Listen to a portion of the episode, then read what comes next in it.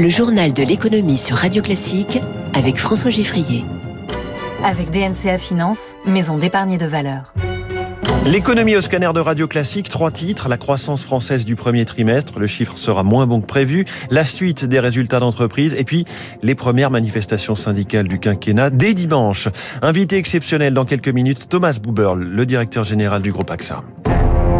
Radio Classique. Journal de l'économie qui démarre avec un suspense intenable, celui que nous réserve ce matin l'INSEE avec la publication. Ce sera à 7h30 précise du chiffre de la croissance au premier trimestre. Aura-t-on la même surprise que les États-Unis? Reculent de leur PIB d'1,4%, je le rappelle.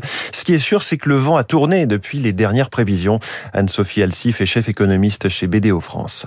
On pense avoir, euh, avec la crise ukrainienne, un choc assez significatif pour l'année euh, de croissance. Donc, au lieu d'être à 3,7%, on serait autour de 3, hein, même si c'est difficile de dire avec l'évolution de la crise ukrainienne. On est dans une situation paradoxale, c'est-à-dire qu'on a des chiffres macroéconomiques qui sont bons en raison de la demande mondiale qui est toujours là, hein, à cause de la reprise post-Covid, et aussi grâce au quoi qu'il en coûte.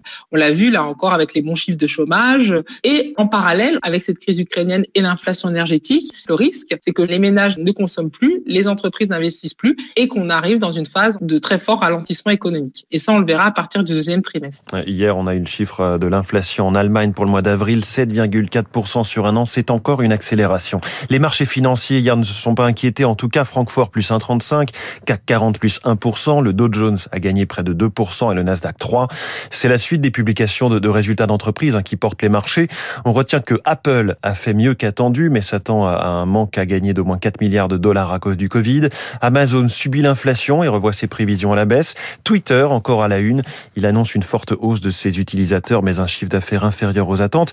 Hier, la grande question sur les marchés, c'était de savoir si Elon Musk allait vraiment racheter le réseau social. Le cours de l'action a baissé depuis l'offre et certains remarquent que le patron de Tesla n'aurait que entre guillemets, que 1 milliard de dollars à payer pour se dédire. Pas de cotation au Japon ce vendredi en raison d'un jour férié. L'euro, lui, est toujours très bas à 1,0514. Le pétrole remonte un peu du fait de l'Allemagne devenue favorable à un embargo. Le Brent est à 108 dollars le baril. Total Energy a annoncé hier un bénéfice de près de 5 milliards d'euros sur le trimestre, malgré sa dépréciation de 4 milliards sur la Russie. Quant à Gazprom, sur l'ensemble de l'année 2021, bénéfice annoncé de 28 milliards d'euros. C'est 13 fois plus qu'en 2020.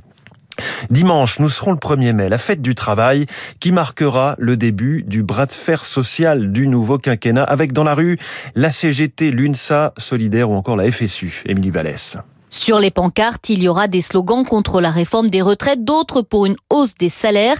Ce 1er mai, c'est un moment déterminant pour maintenir la pression alors que le président s'apprête à nommer son premier ministre, explique Benoît Test, secrétaire général de la FSU. C'est de la force du mouvement social que dépendra aussi la manière dont la politique sera menée. Nous devons absolument incarner cette force, nous devons l'organiser. Ce qu'on porte est majoritaire dans l'opinion, c'est ça qu'il faut aller démontrer. La retraite à 65 ans, il y a deux tiers des Français qui s'y opposent si on en croit les sondages. Et on pense que le 1er mai, c'est une première étape dans ce cadre. Une première étape, oui, mais ce n'est pas là que le rapport de force va réellement s'établir, analyse pour sa part Dominique Andolfato.